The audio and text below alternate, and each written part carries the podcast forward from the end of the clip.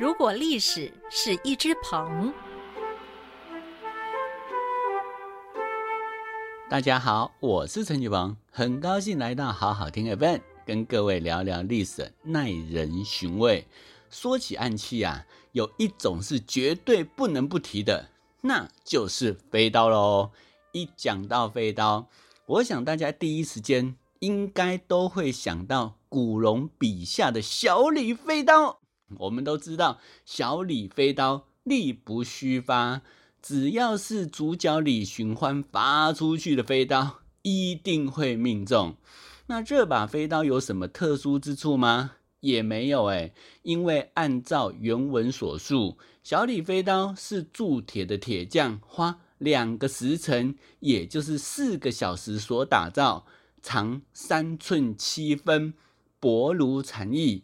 只要花两个时辰就能打造出一把，并不用什么举世闻名的名将就可以铸造，也不用花什么材料，更不用像做神兵利器一般要花什么七天七夜。因此，我们可以这么说，这种飞刀除了薄一些，完全没有什么特殊之处。那为什么这把飞刀如此有名，还能在？兵器谱上排名第三呢。好，书中也写了原因，那是因为用刀的人是李寻欢。那李寻欢专注于练习飞刀，已经到了能掌握天时地利人和的地步，所以发出飞刀的瞬间，一定是绝佳时机，可以命中。但大家一定很好奇，专心练飞刀。真的可以到如此神妙的地步，能力不虚发吗？好，我们先撇除古龙大侠在小说中的描写，因为那毕竟是小说家想出来的。不过在史书当中，还真的有关于飞刀的应用。在史书中，最早使用飞刀的人，应该算是荆轲，因为在《史记刺客列传》中提到，荆轲图穷匕现。刺秦王一击不中之后，追着秦王跑。等到秦王把背后的长剑拔出来之后，局势立刻逆转，一剑砍断荆轲的左腿。那荆轲不知倒地，但还没有死心哦，将手中的匕首用力扔向秦王，可惜没有刺中，只刺中了铜柱。那。荆轲扔匕首到底算不算是飞刀的应用？这见仁见智啦。有人认为是狗急跳墙之举，也有人认为这是他最后的杀手锏。但无论如何，这一刀一定惊心动魄，差点命中，才会让这么多人留下印象，而在史书中留下一笔。而各位可能不知道，以汉赋闻名的文学家司马相如，本身就是暗器高手。怎么说呢？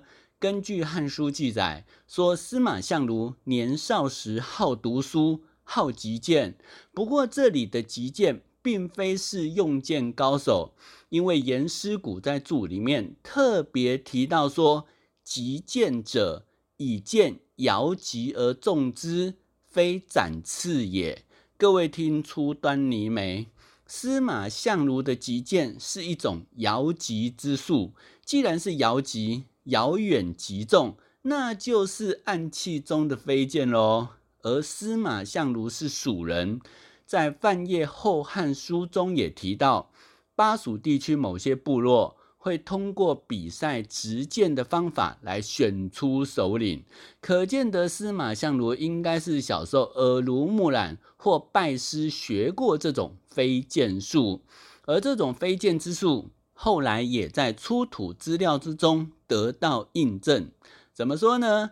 在西元一九七七年时，四川巴蜀墓葬出土了七柄短剑，剑身呈柳叶形。比较窄细，而且不装剑格。既然不装剑格，就很显然不是格斗用，而是投掷用。而且这七柄短剑出土时排列紧密，长短有序，剑锋方向一致。最长的一把长三十二公分，最短的一把长二十八点四公分，摆放的方式跟后人携带飞刀或飞镖的方式相同。专家判定，这就是史书中所记载用于投掷的飞剑。那之所以会长短不同，应该是为了因应投掷时不同距离所需。可惜的是，这种飞剑术到后来就没落了，进化成飞镖或飞刀，就此失传。目前出土资料中还判断不出飞刀与飞剑哪个比较早出现，但是可以肯定的是，两者投掷技巧。应该是一脉相承，或者是有同工异曲之妙。那说到投掷技巧，大家一定很好奇，这个飞刀到底该怎么丢啊？那有人是抓刀尖，也有人是抓刀柄。这是因为飞刀技巧分为直飞和旋飞两种，抓刀柄的是直飞，握刀尖的是旋飞。发力方法则分为甩臂。或者是抖腕，前者是用背力，后者是用腕力。直击目标当然是用直飞比较有杀伤力，但旋飞的话比较能出其不意，因为可以透过旋转的圈数与角度来控制命中目标的时间。讲这么多，大家一定很好奇，飞刀真的切实可练吗？答案是肯定的哦。西元二零一七年时，大陆嵩山少林寺举办了第一届无遮大会。这里的无遮不是什么都不穿啦，而是无遮拦的意思，也就是不分贵贱生俗，一律平等对待，各路高手都可以来比武论道。而当时比武的七十二绝艺之中，就有飞刀这一项。很有趣的是。飞刀组冠军并非是少林武僧，而是一个普通上班族，叫做农俊宁。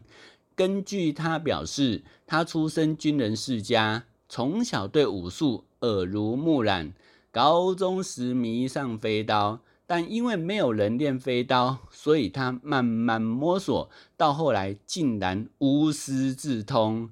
后来他化名为龙俊宇。拍了不少飞刀的影片，很受飞刀迷们的推崇，后来才会因此收到少林寺的英雄帖，跑去参加无遮大会。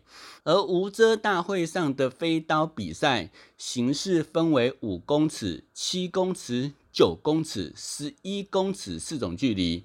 拔的距离越远，难度也越高，而每个选手必须在每个距离上各发五刀，共发二十刀，击中目标最多的人获胜。而农俊宁就是因为表现稳定，才会在全国三十五名高手中脱颖而出。那这么说起来，飞刀好像真的煞有其事，对不对？不过我看了他们的比赛。并没有印象中的这么神出鬼没，而少林武僧后来也公开澄清说，影视剧跟武侠小说误导大家了啦。真正的飞刀术出招距离并不远，一般也就三到七公尺的距离。那是因为古代两人比武距离并不远，而私下偷袭也不会太远，因为太远。射箭就好啦，哪会用飞刀，对不对？所以飞刀往往是在双方距离很近，为了出其不意或转移注意力，才会派上用场。想想也是啊，就算丢得再准，也无法期待小小的飞刀能一击致命。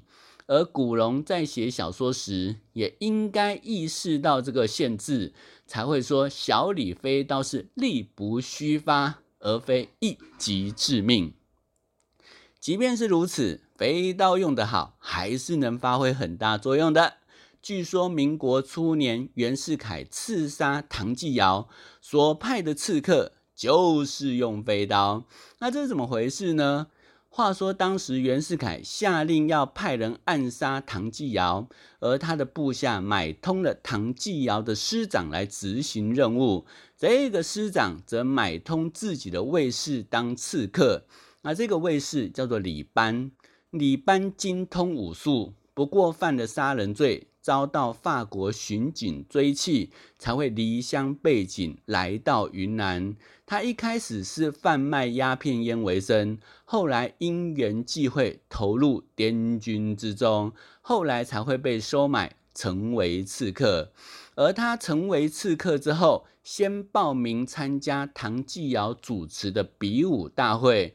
但事先却在布鞋之中藏了一把小刀，等到比武开始，他先在唐继尧主持的比武大赛上表演几个招式，然后趁人不备之时，突然从布鞋中提出一把长约三寸的小刀。这把小刀向唐继尧飞来，因为距离很近，应该会直接命中。没想到唐继尧背后的比武评判。反应更快，第一时间拉了唐继尧一把，而就这么不偏不倚，让这把飞刀从唐继尧头上掠过。哦，大家都吓出一身冷汗喽。而这个李班一看一击不中，当场就要逃离，可是人这么多，哪有办法说走就走？没多久就被卫士包起来。当场打死，而唐继尧循线找出背后的主使者，知道是袁世凯，后来才会决心反袁，与蔡锷组织护国军。所以如此说来，袁世凯后来之所以会垮台，也是因为一把小小的飞刀。你们说是不是呢？